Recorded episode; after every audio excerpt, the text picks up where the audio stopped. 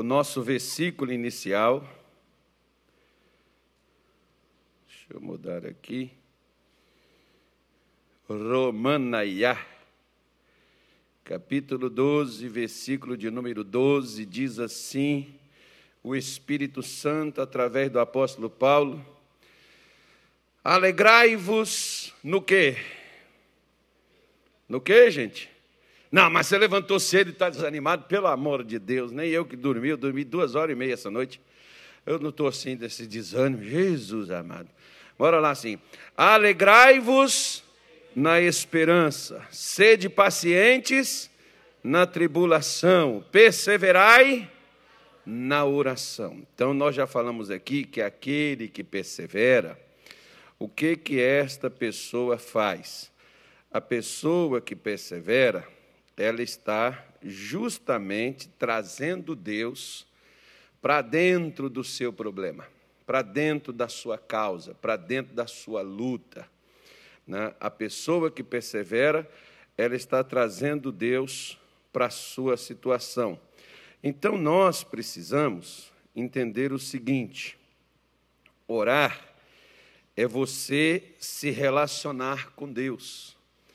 Orar é você estreitar a sua comunhão com Deus, colocando Deus dentro da sua situação. Por isso que Paulo, quando ele fala com a igreja de Roma, que na hora que só restasse esperança de mudança, de transformação, de outras coisas para o dia de amanhã, na hora que eles estivessem sofrendo, porque tribulação é sofrimento, é dor, é dano, são os problemas, as lutas da vida.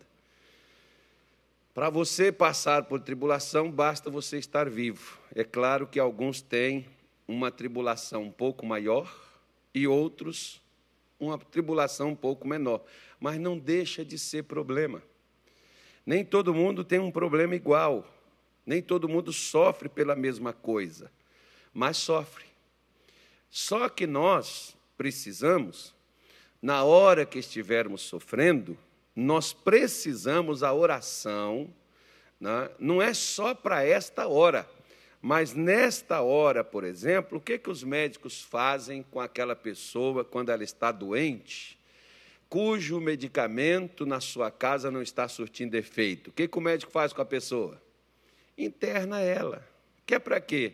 Para ela ser cuidada melhor pelos profissionais de saúde, que vai estar perto dela que vai cuidar dela, que vai dar o medicamento na hora certa, que vai fazer o tratamento para ajudar aquela pessoa a recuperar a sua saúde.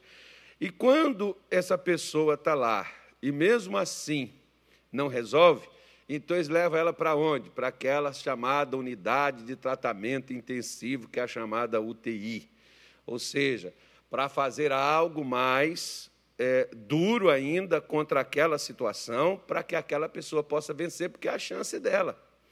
Então, quando nós também, na vida espiritual, porque nem todo problema que nós passamos, como disse, por exemplo, o missionário Soares, há muitos anos atrás, ouviu o missionário dizer isso, e diz o seguinte: todo problema que uma pessoa possa passar, ou vier a passar, todo problema que você tenta resolvê-lo e você não consegue, atrás deste problema tem um demônio. Tem coisas que são normais. É normal, por exemplo, uma pessoa ficar triste por alguma situação? Sim. Anormal é a pessoa ficar triste meses, semanas, anos aí já tem alguma coisa anormal. É, é, é, normal uma pessoa ter um problema de saúde, às vezes nós alimentamos mal, dormimos errado, fazemos um monte de coisa e a gente coloca o nosso corpo em desafios. É normal isso? É normal. Anormal é uma doença chegar, entrar e não querer sair da minha vida ou da sua. Isso é que é anormal. É normal, por exemplo, você ficar desempregado, perder o emprego? Normal. Pode acontecer? Pode. Anormal é você perder o emprego e não achar mais a porta aberta. Aí é que está o problema. É normal que você, talvez, né, por um desentendimento, um nervosismo, alguma outra coisa, você tenha uma discussão dentro da sua casa. É normal.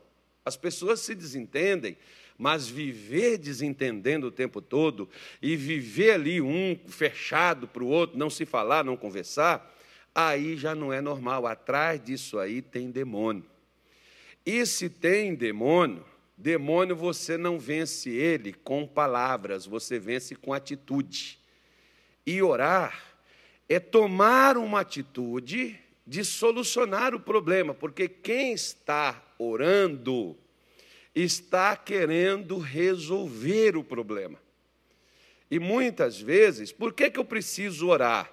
Eu preciso trazer Deus para onde eu estou, porque se eu soubesse resolver o problema, encontrar a solução, eu não preciso orar. Mas se eu não consigo resolver, minha vida virou uma esperança, minha vida virou uma tribulação, virou de cabeça para baixo. Então eu preciso de Deus para que eu possa sair dessa situação. Por exemplo, no capítulo 29 do livro de Jeremias, abra aí na sua Bíblia, acompanhe comigo. Jeremias 29. O povo de Israel, essa é uma carta que Deus mandou que o profeta Jeremias escrevesse. Essa mensagem não foi passada para eles diretamente pelo profeta, ela foi enviada para a Babilônia, mandada para que lá eles pudessem ler esta carta, porque eles estavam passando por uma situação adversa, lógico, né? Você é arrancado do seu país, é levado como escravo, onde você tinha a sua própria liberdade, sua liberdade é tirada. Você é carregado do lugar onde você nasceu, cresceu, levado para um país estranho, e ali você é forçado a trabalhar como escravo. Não há boas perspectivas em cima de um quadro como esse. E assim estava Israel na Babilônia. Eles perderam completamente a esperança, perderam alguns até a vontade de viver. Porque é uma mudança drástica que às vezes na vida a gente passa. Só que eles perderam essa liberdade, foram levados por escravos, por aquilo que eles deixaram de fazer justamente com aquele que deu a eles a liberdade. Se você vê, por exemplo, o apóstolo Paulo em Gálatas 5, versículo 1, ele diz assim, ó: Permanecei, pois, firmes na liberdade com que Cristo vos libertou, e não vos torneis a meter debaixo do jugo da escravidão. Então, Paulo está dizendo assim: ó, Jesus libertou você. Se você recebeu Jesus, recebeu a palavra de Deus, você está liberto. Agora não se meta. Quem é que vai se meter? Não é o mal que vai vir, vai me dominar. É eu que vou permitir ser dominado pelo mal. Assim como foi com o povo de Israel, Deus garantiu a mesma coisa para eles. Olha, eu tirei vocês da fornalha da aflição, do sofrimento, eu tirei vocês da panela de fogo. Deus chega a chamar o Egito de panela de fogo tirei vocês de lá. E esse lugar de onde eu tirei vocês, vocês nunca para lá voltarão mais. E não voltaram. Mas foram parar em outros locais. Por causa de quê? Por causa daquilo que eles deixaram de fazer concernentes aquilo que deveriam ter sido feito. Jesus me tirou do mundo, mas aquilo que eu faço dentro da minha vida, dentro da igreja de Cristo, determina se eu permaneço onde Ele me colocou ou se eu retorno, mesmo dentro da igreja de Jesus, se eu vou lá fora nas normas do mundo, e se eu adoto as normas do mundo, a recompensa do mundo também vem sobre a minha vida. Não é porque eu sou crente, estou dentro da igreja, sou um pregador, e as, essas coisas não irão me, me afetar. Claro que elas irão. Assim como afetou Israel. Eles deixaram de viver as suas vidas com Deus E por eles terem se afastado de Deus, quando o mal veio, Deus não estava lá. E quando o mal vier, meu irmão, e Deus não estiver, não há como a gente encontrar a porta do livramento. A gente vai se embaraçar com os problemas, nós vamos enfrentar as dificuldades, e se nós deixarmos, elas vão nos, vão nos, nos vencer, vão nos, nos destruir.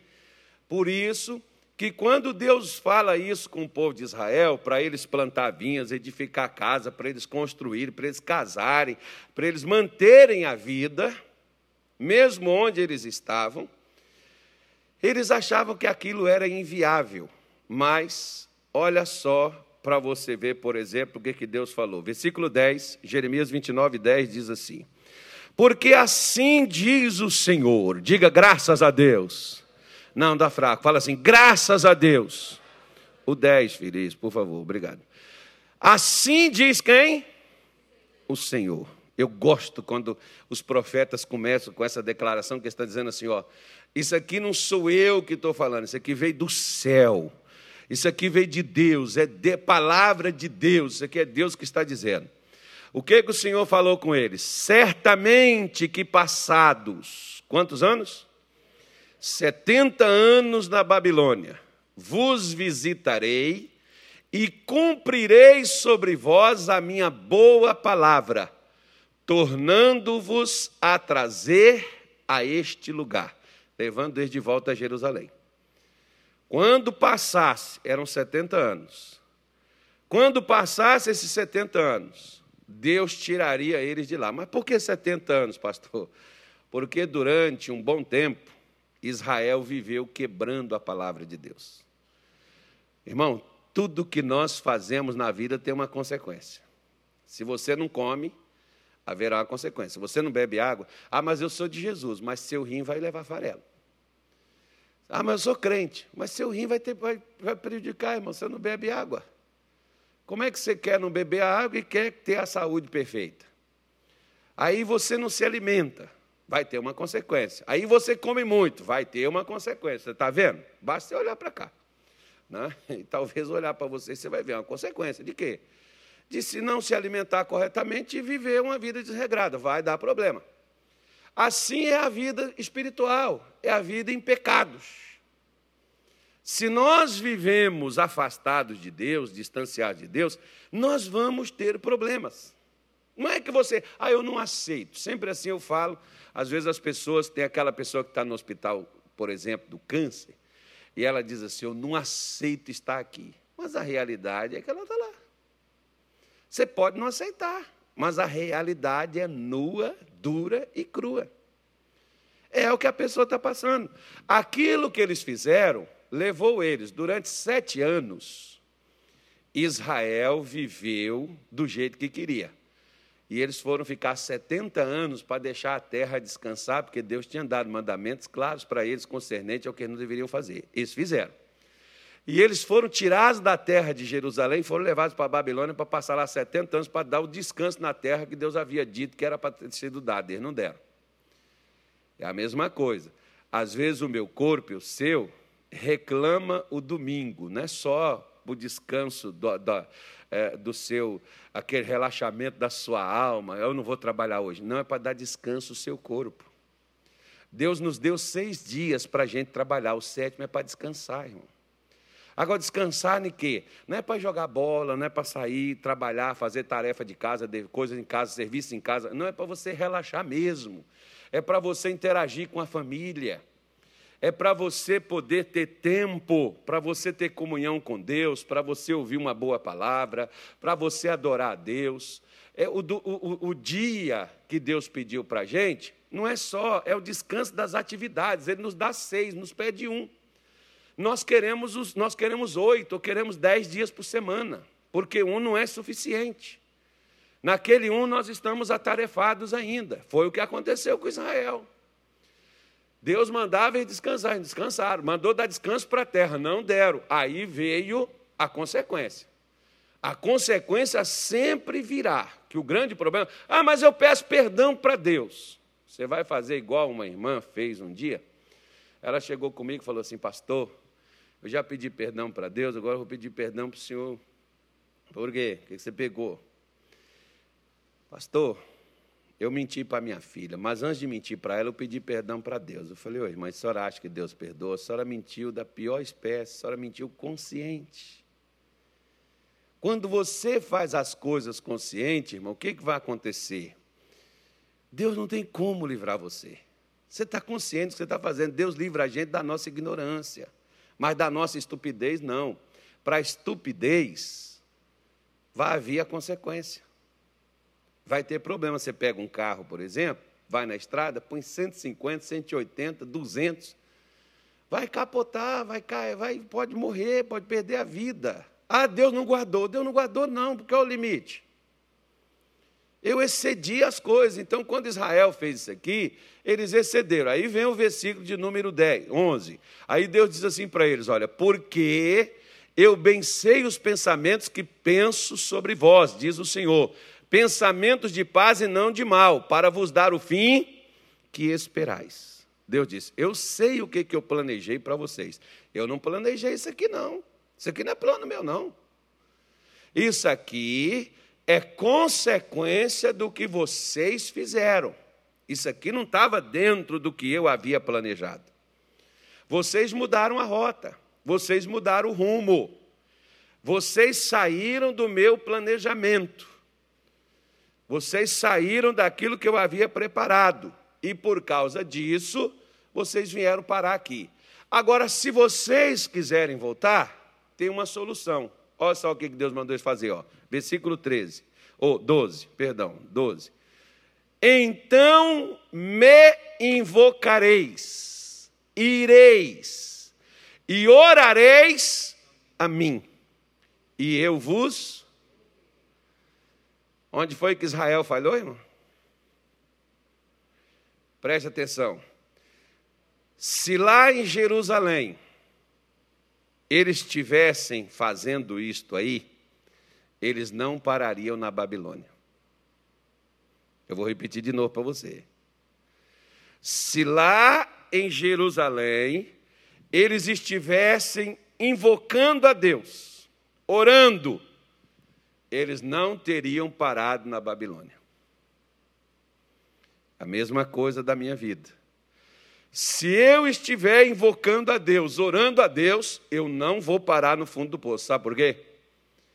Porque Deus me mostra que eu estou indo para lá. Eu não vou cair porque Deus me mostra o precipício antes de cair.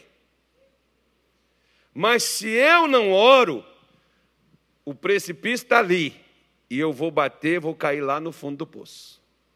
E de lá, só vou levantar quando? Quando eu orar. Quando eu invocar a Deus na minha vida. Se eu não fizer isso, não há, não há saída. É por isso que Paulo está falando, gente, não perca a oração como um hábito, porque a oração, quando Jesus ensinou para os seus discípulos, quando eles pediram, ficaram curiosos, Senhor, ensina-nos a orar. Jesus foi ensinar a oração. Agora, olha a parte da oração que Jesus ensinou, que é, né, não é uma oração para a gente repetir, é uma oração para a gente aplicar na nossa vida o que ela diz. Porque numa dessas partes, por exemplo, dessa oração, Jesus diz assim: ó, o pão nosso de cada dia nos dai quando? Hã? Então nós podemos ter falta, não podemos? Sim ou não? Deus supre igual nós vamos no supermercado e fazemos compra para um mês? Não, Deus é diário, porque Deus é relacionamento de todo dia. Tem gente que faz uma campanha de oração e depois não ora mais. Ainda quer que Deus responda naquela campanha que fez, responda para o resto da vida. Então, quando, quando ele diz, o pão nosso de cada dia nos dai hoje, e o que mais que ele falou? Hã? Oi? Vamos lá, um de cada vez. O que mais ele falou? Hã? O pão nosso de cada dia nos dai hoje. E o que mais? Perdoa o quê? Os nossos pecados, os nossos erros. O perdão é para quando? É para todo dia. Se você falhou, não espera para amanhã, conserta hoje. Por quê? Porque ele também diz assim: Mas livra-nos do mal. Quem é que pode me livrar do mal? Deus. E o pior é que o mal eu não vejo. Ele, às vezes, eu só vejo quando ele me atinge, mas eu não vejo quando ele está vendo. Deus não quer te livrar quando você já está no mal. Deus quer te livrar para que você não passe pelo mal. Por que, que Deus não livra a gente, pastor, de traição? Por que, que Deus não livra a gente de armadilha? A gente só vê quando, puf! Às vezes, um tempo atrás, aqui mesmo nessa igreja, eu chegava, meu espírito não batia com uma pessoa, mas não, não dava, como diz lá fora, né? o santo não combina. Até porque, né, quando há o santo e há o profano, as duas coisas não, não vai entrar. Aí eu chegava e eu falava com o pessoal, o pessoal mais próximo, falava, olha, eu não sinto, tem alguma coisa errada, eu não sei o que, que é, mas eu fui orar, até que se revelou aquilo. E eu estava falando com, com, com, algumas pessoas. Eu falei, irmão, nunca bateu o meu espírito com o espírito dessa pessoa. Por quê? Porque era uma pessoa fingida. É uma pessoa enganosa, mentirosa. Nunca bateu, nunca deu. Mas quem é que não deixava e mostrava para mim que tinha algo errado com aquela pessoa, para não dar trégua para ela, para não dar confiança para ela, para não deixar aquela pessoa progredir dentro do que ela queria fazer. Era o próprio Deus, irmão. Deus sabia que aquela pessoa era falsa. Eu não convivia. Eu, desde que eu cheguei, bati os olhos, eu vi, não deu. Não pegava, não, coisa não vai. Foi, mas a gente, como pastor, você tem que ajudar. Só que tem gente que não quer ajuda, irmão, ele quer te ferrar. Ele quer aproveitar de você. E se você não tiver Deus, ele te prejudica te cria a situação e te joga dentro de um buraco que você, para sair de lá, vai levar tempo. Por isso que a oração é para antecipar e evitar o problema. Oração não é só para tirar a gente do problema, é para evitar que a gente caia nele. Se nós não oramos, a gente não vai evitar que o problema venha, porque o versículo 13, olha o que, que Jeremias falou com eles: olha, e buscar-me-eis, e me achareis, quando me buscar. De que forma?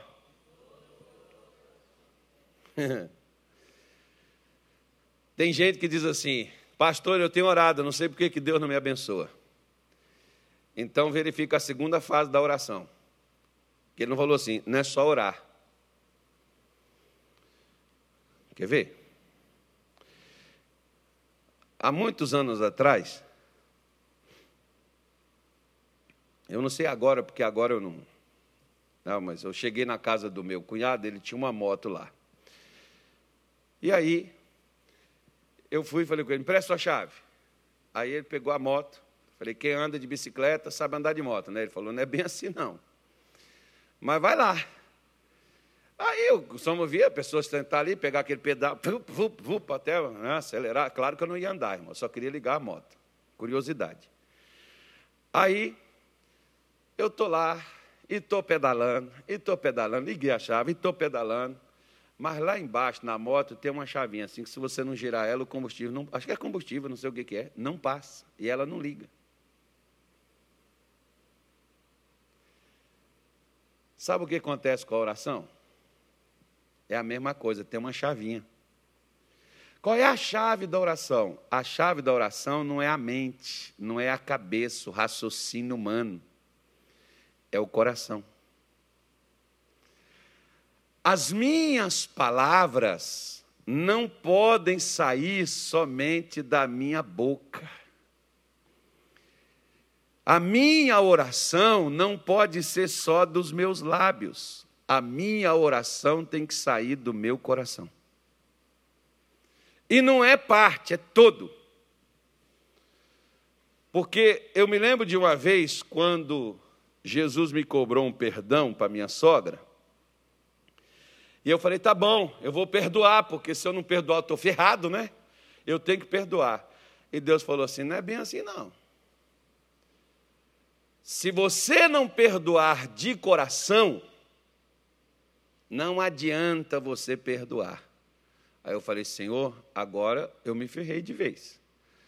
Então, por favor, me ajude a perdoar de todo o coração, porque na minha cabeça era só eu ir lá com ela e falar assim: olha, eu perdoo, tá, tá perdoado e tal, a partir de hoje, né? mas você fica no seu canto, eu fico no meu, e nós a vida que continua e está tudo na paz. Senhor, eu perdoei. Mentira.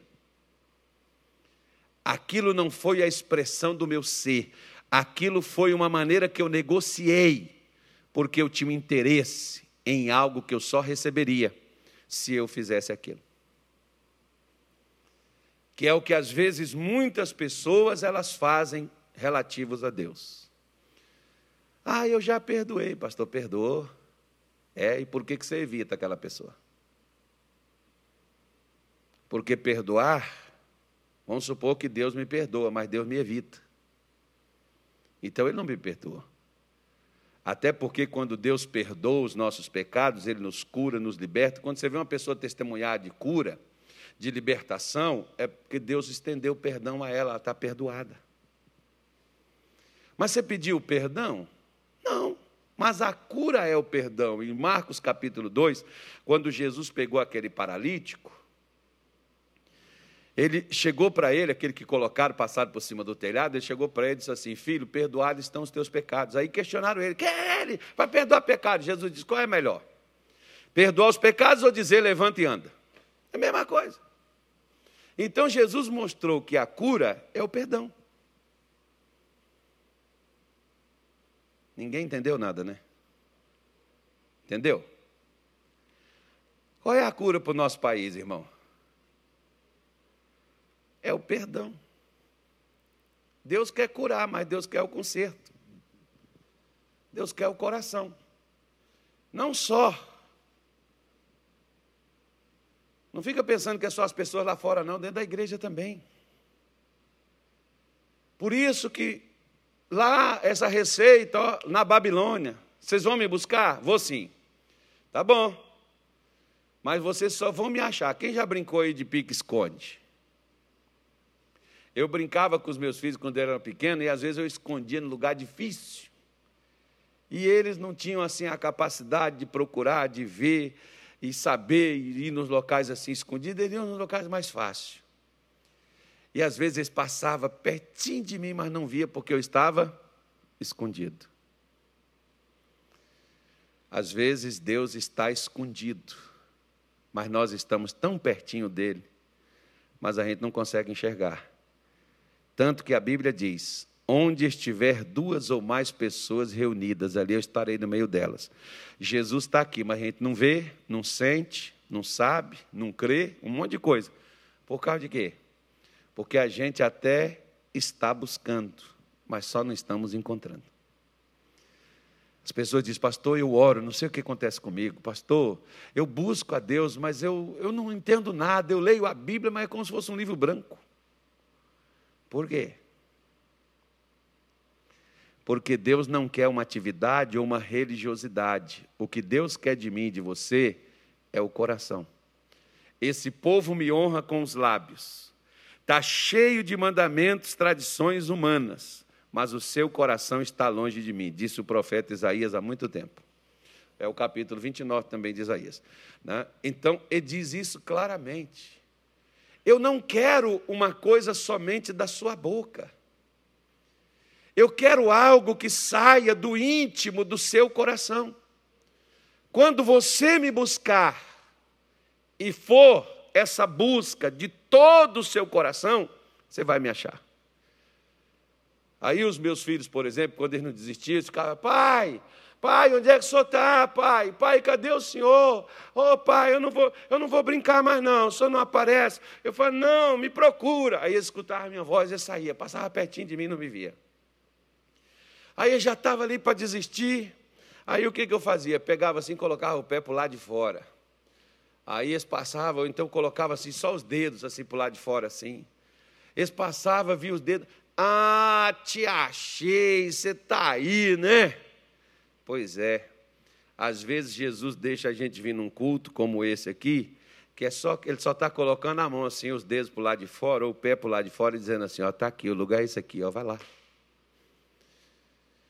Se empenhe, se defina, faça isso do seu coração, não faça isso porque você tem uma necessidade, não faça isso porque você precisa, não faça isso porque você está com problema.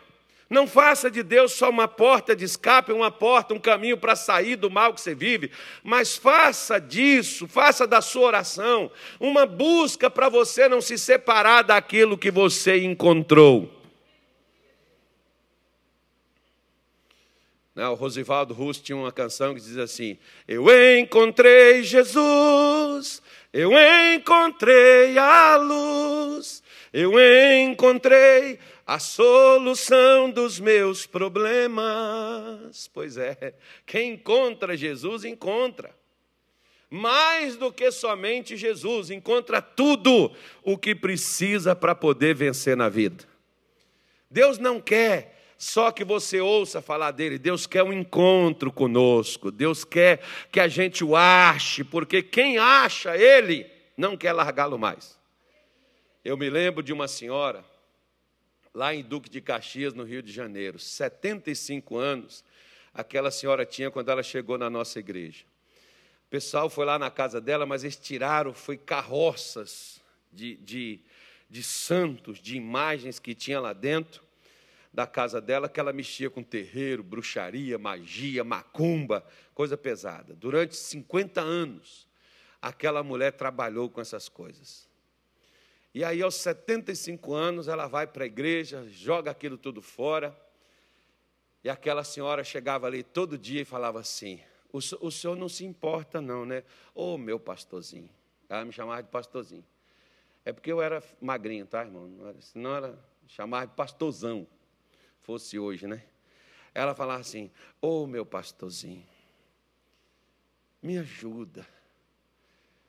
Olha, me corrija se eu tiver que ser corrigida. Fala comigo o que for preciso falar, porque eu não quero perder esse Jesus que eu encontrei. Eu não quero ficar sem Ele, por favor. Eu nunca tive paz na minha vida, eu nunca tive sossego, eu nunca pude dormir, eu nunca pude repousar, eu nunca pude descansar. Mas quando eu encontrei Jesus, Hoje eu durmo, hoje eu tenho paz, hoje eu tenho descanso. Eu posso ficar sem comer, eu posso ficar sem beber, eu posso ficar sem qualquer coisa, mas a única coisa que eu não quero ficar é sem esse Jesus, meu pastorzinho. Não me deixa ficar sem ele. Me ensina. Eu, olha, foi uma das coisas que eu mais ficou gravado na minha vida em todos esses anos que eu prego, porque pouco foram as pessoas que desejaram não se apartar de Jesus depois de tê-lo encontrado. Porque a maioria dos crentes, se tiver pão para comer, roupa para vestir, se tiver em paz, eles não procuram pela presença de Deus. Eles não buscam a Deus em oração, oram quando estão com problemas, mas não oram para encontrar o Senhor e nem ora para permanecer com o Senhor. É por isso que às vezes a gente sofre muito na vida e padece. Embora professamos uma fé, falamos de um Deus todo-poderoso, mas a realidade é que nós não o achamos. Ou nós nos perdemos dele. Porque os meus filhos, quando a gente começava a brincadeira, a gente estava lá, eles me viam. Mas depois eu ia e me escondia e eles não sabiam onde eu estava mais. O que, que a oração me faz? Ela me dirige, ela me leva para onde o meu Deus está, aquele que me liberta, aquele que me salva, aquele que me cura, aquele que me transforma, aquele que me dá paz. A oração me leva aonde ele está. E qual a oração que leva? A oração que sai do coração, da expressão da máxima de sinceridade que o ser humano possa ter. Que o ser humano possa encontrar. É quando você chega e diz: Senhor, como diz aquela musiquinha, sem Jesus não dá, não, não dá, para viver não dá, sem Jesus não dá, para viver não dá. Pois é, é quando a gente faz disso um meio de viver. Aí a gente muda.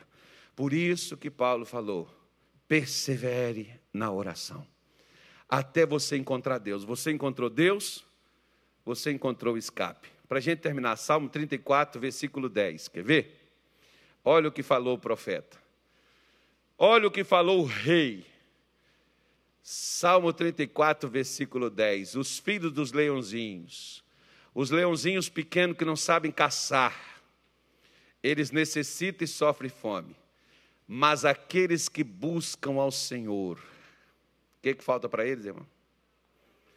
Não seja um leãozinho que passa necessidade, que passa fome. Os leãozinhos novinhos, sim, eles só comem a carcaça, só comem o resto.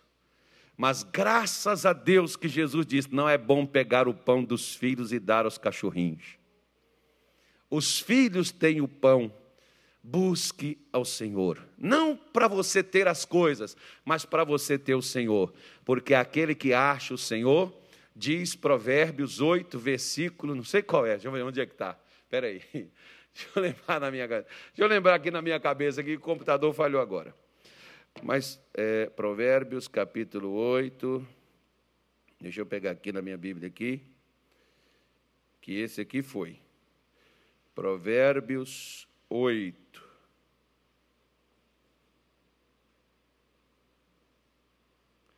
É...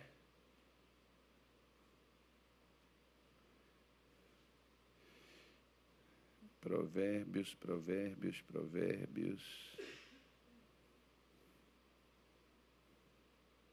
Onde é que está Jesus? Eu acho que seja Provérbios 8, sei lá. Deixa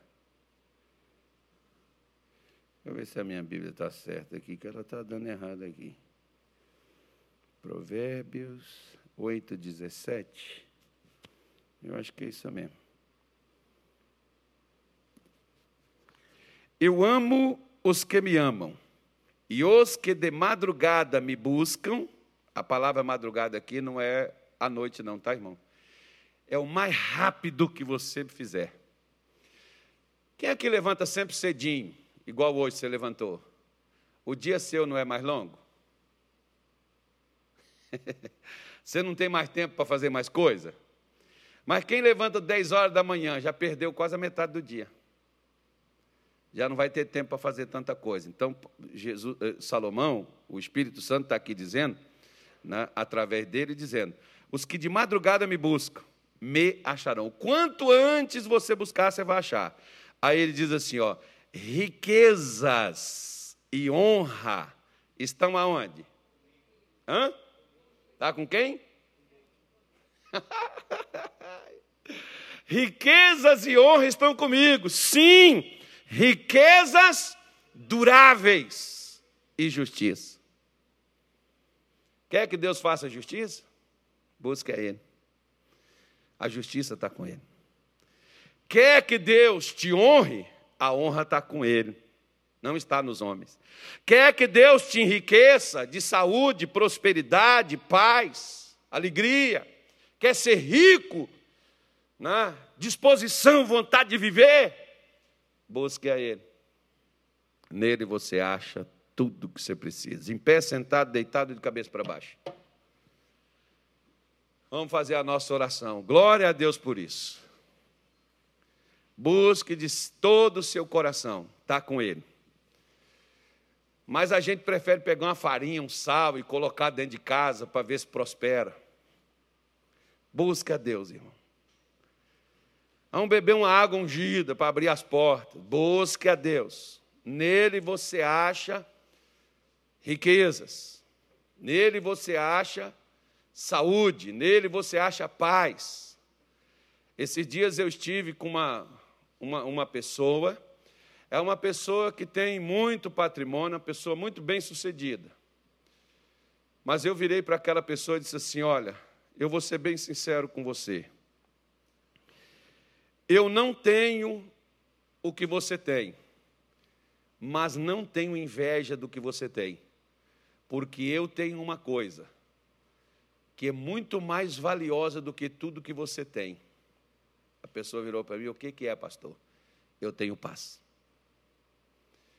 Paz você não compra. A senhora vê, por exemplo, com todo o dinheiro que vocês têm, vocês estão agora perturbados. Vocês estão agora desencorajados na vida, com todo o dinheiro que vocês possuem. O dinheiro não resolveu o problema de vocês. Então, minha querida,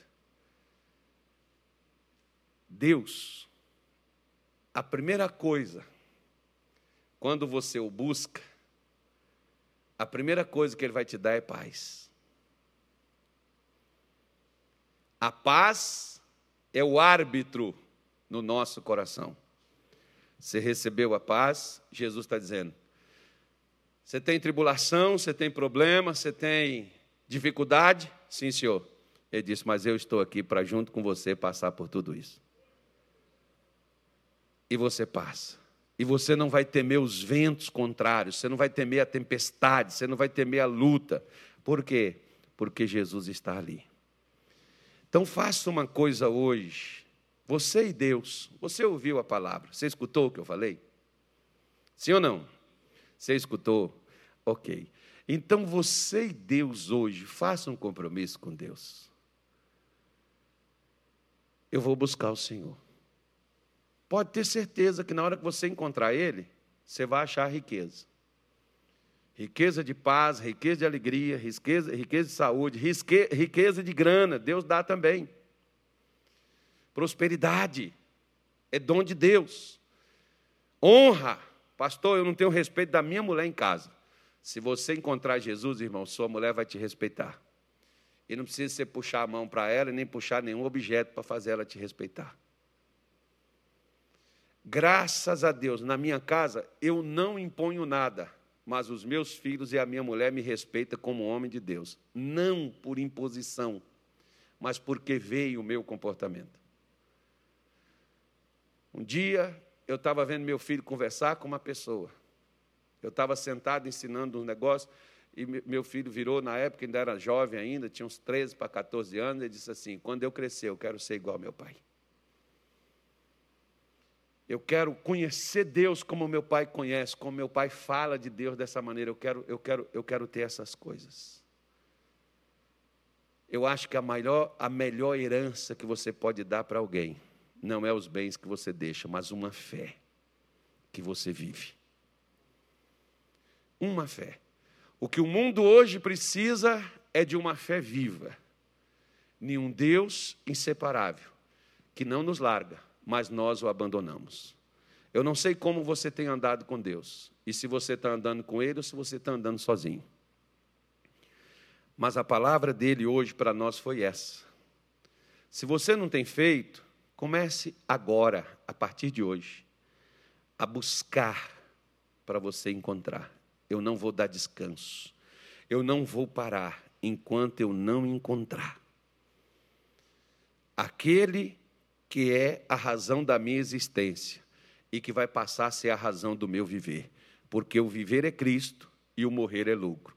Por que, que o crente tem medo da morte? Porque ele não vive Cristo. Porque quem vive Cristo já está morto para o mundo e vivo para Deus há muito tempo. Feche os olhos. Querido Pai Celestial, obrigado por esta manhã. Obrigado pela tua palavra, porque o Senhor diz que a cada manhã o Senhor nos desperta para falar conosco da tua palavra. E é maravilhoso, meu Deus, quando o Senhor abre o nosso entendimento e o Senhor nos mostra o caminho, principalmente o caminho para te achar, para te encontrar. Muitas vezes nós buscamos, Senhor, a saúde, a prosperidade, a paz, o sucesso, as realizações coisa que nós não teremos fora de ti, mas o mundo oferece-nos isto. Podemos até negociar e podemos até correr atrás, mas encontrar é outra coisa completamente diferente. Mas o Senhor disse para Israel, mesmo na Babilônia: escravos empobrecidos, sem esperança, sem motivo para viver, o Senhor disse para eles: Vá, ore e eu ouvirei. Quando vocês me buscarem de todo o vosso coração. Senhor, nos ajude a ir a Ti, não apenas vir no culto, não apenas participar de reuniões, mas nos ajude a Te achar. Alguns até procuram pregadores, profetas, pastores que possam orar para dar a eles, meu Deus, uma noite de sono, para dar a eles, Senhor, uma cura, uma libertação. E se esquecem, Senhor, que tudo está em Ti, não está na igreja, não está nos homens, mas está no Senhor aquilo que o homem precisa para ele poder viver. Nos ajude a perseverar na oração, até te achar porque quem te acha, acha vida e acha saúde para todo o seu corpo. Quem te encontra, encontra, meu Deus, a solução para os seus problemas. Por isso, nesta manhã de domingo, eu e esta mulher e este homem que aqui estamos estudando, meu Deus, sobre oração, nós estamos orando pedindo a Ti Perdoe a nossa negligência por não te buscarmos como deveríamos buscar. Porque às vezes nós saímos para o trabalho, dedicamos oito horas por dia no trabalho, alguns até mais, para poder levar o pão, para poder comprar um carro novo, para poder comprar uma casa, um imóvel. Mas nós não investimos tempo no Senhor, porque orar é gastar tempo contigo, meu Deus. É insistir com o Senhor. Quando Moisés te achou lá no alto do monte, ele não queria sair de lá, ele não queria ir embora. Quando Pedro ouviu a sua voz lá no monte da transfiguração, ele disse: Senhor, vamos fazer aqui uma cabana, não vamos embora daqui não, vamos ficar aqui. Vamos fazer uma para o Senhor, outra para Elias, vamos fazer outra para Moisés e vamos ficar aqui, Senhor, não vamos descer porque Pedro, meu Deus, teve um encontro contigo, te ouviu como ele nunca tinha ouvido na vida. Senhor, nos ajude a te buscar de todo o nosso coração porque no momento em que nós te acharmos, nós não iremos querer te largar jamais. Por isso, meu Deus, nós estamos orando, clamando ao Senhor nesta manhã de domingo e pedindo, meu Pai, ao Senhor que venha ao auxílio de seu povo. Olhe para esta mulher, Jesus. Fala com Deus, minha irmã. Fala com Jesus, não tem vergonha não. Ele não teve vergonha de você lá na cruz. Por que você vai ter vergonha dele dentro da igreja? Abra seu coração se você quer encontrá-lo. Abra sua alma, se, se entrega diante de Deus neste dia de hoje. Tu, Senhor, que conheces a sinceridade de nossas palavras. Eu me lembro quando muitas vezes eu orava a oração de Davi. Olha para mim, Senhor, e vê se em mim há sinceridade, e guia-me pelas veredas da tua justiça por amor de teu nome.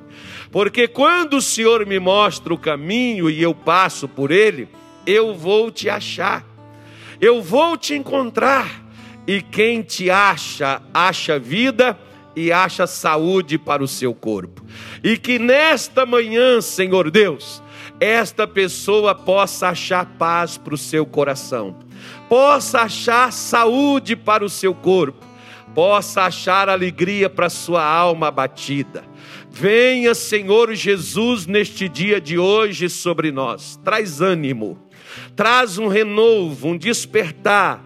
Traz, Senhor Deus, em nome de Jesus, aquilo que nós nunca, meu Pai, tivemos na vida assim como estava Israel desencorajado, assim como estava Israel prostrado, assim como estava Israel sem expectativa, assim como estava Israel sem futuro.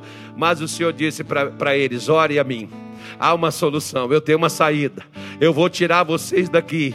Senhor, nós cremos na tua fidelidade. Senhor, nós cremos na tua justiça. Senhor, nós cremos no teu poder. Por isso, venha nesta manhã de hoje ao auxílio, meu Deus, de teu povo. Tome esta pessoa em tuas mãos, abençoa, trabalha, liberta, cura. Senhor, que aquilo que tem abatido e desencorajado o teu povo seja quebrado, lançado por terra, destruído arruinado. Frustra, Senhor, os planos do inimigo contra a alma, contra o corpo, contra o espírito, contra a família. Não deixe prosperar, meu Deus, a ferramenta do mal neutraliza ela. Esteja, meu Pai, conosco e envolva o nosso coração e seja a força da nossa vida, a alegria do nosso cântico, seja a paz, meu Deus, que nos falta em nossos corações para podermos vencer na vida.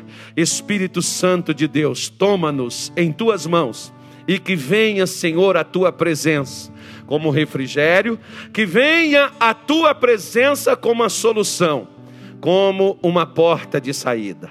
Obrigado, Senhor Jesus. Levante as suas mãos para os céus e diga comigo: Senhor meu Deus, me ajude a te buscar de todo o meu coração, porque eu quero te achar.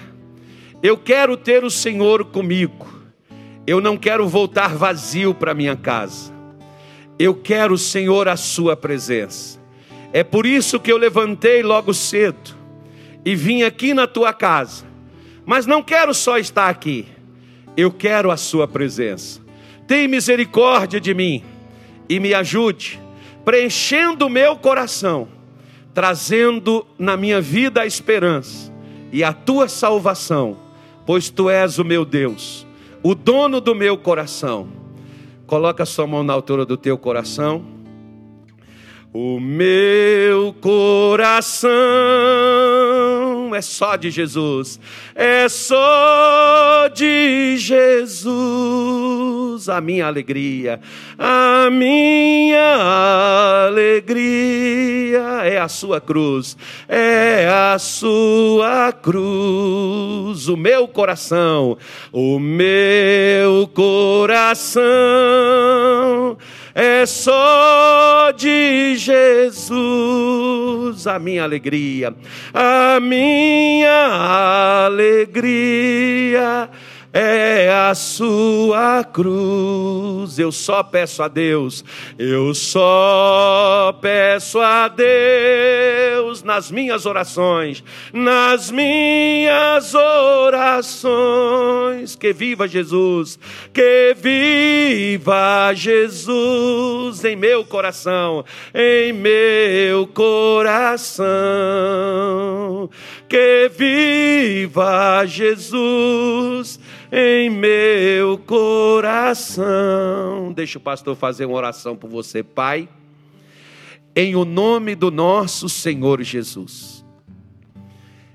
Que a tua graça e o teu favor seja nos concedido neste dia. Que o Senhor olhe para cada um dos nossos irmãos.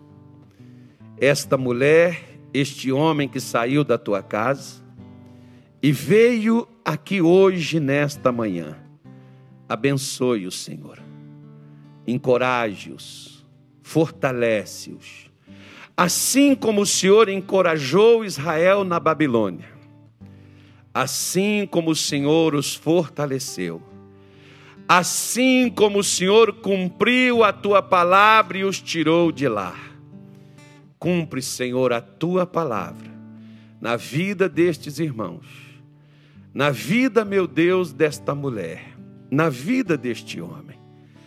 Oh, meu Pai, que o Senhor possa trazer o sossego, o descanso, o repouso, a paz, a alegria que esta pessoa perdeu na sua jornada. O ânimo, Senhor, que ela perdeu por causa do que ela sofreu. Senhor, mas Davi dizia: com o Senhor à minha direita eu jamais serei abalado. Ah, o Senhor só podia estar do lado, mas a nós o Senhor disse que estaria dentro. A nós o Senhor disse que não nos deixaria, estaria conosco todos os dias. Por isso, Senhor Jesus, eu estou orando e te pedindo, entra depressa. Entra no nosso coração sobrecarregado, na nossa alma aflita, no nosso coração cansado e traz, meu Deus, aquele descanso que nós procuramos em tantas coisas, em tantos lugares, mas só no Senhor é que nós encontramos o descanso, o refrigério.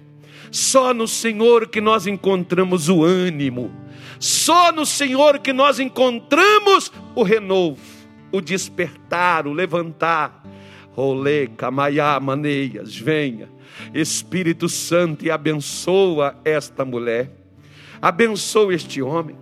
Que aqueles que estavam doentes, aqueles que estavam, meu Deus, com qualquer tipo de enfermidade, sejam tocados agora na carne, na pele, nos nervos, no sangue, nos ossos, nas juntas, na alma abatida, cansada, triste, oprimida, vazia que o Senhor passe agora com teu poder e traz, venha trazer um renovo, uma restauração, uma transformação, porque quando a gente te acha, a gente acha a solução. E Senhor, em o nome de Jesus, que a solução para esta mulher, para este homem, retorne com eles para casa, porque essa solução é o Senhor. A resposta é o Senhor que tem ela. A última palavra é o Senhor que tem ela para dar. Por isso, meu Pai, eu te peço que abençoe o teu povo. Dá a eles o refrigério, dá a eles o descanso, dá a eles a tua bênção. Nós oramos e te pedimos isto no nome de Jesus. Digam graças a Deus e amém.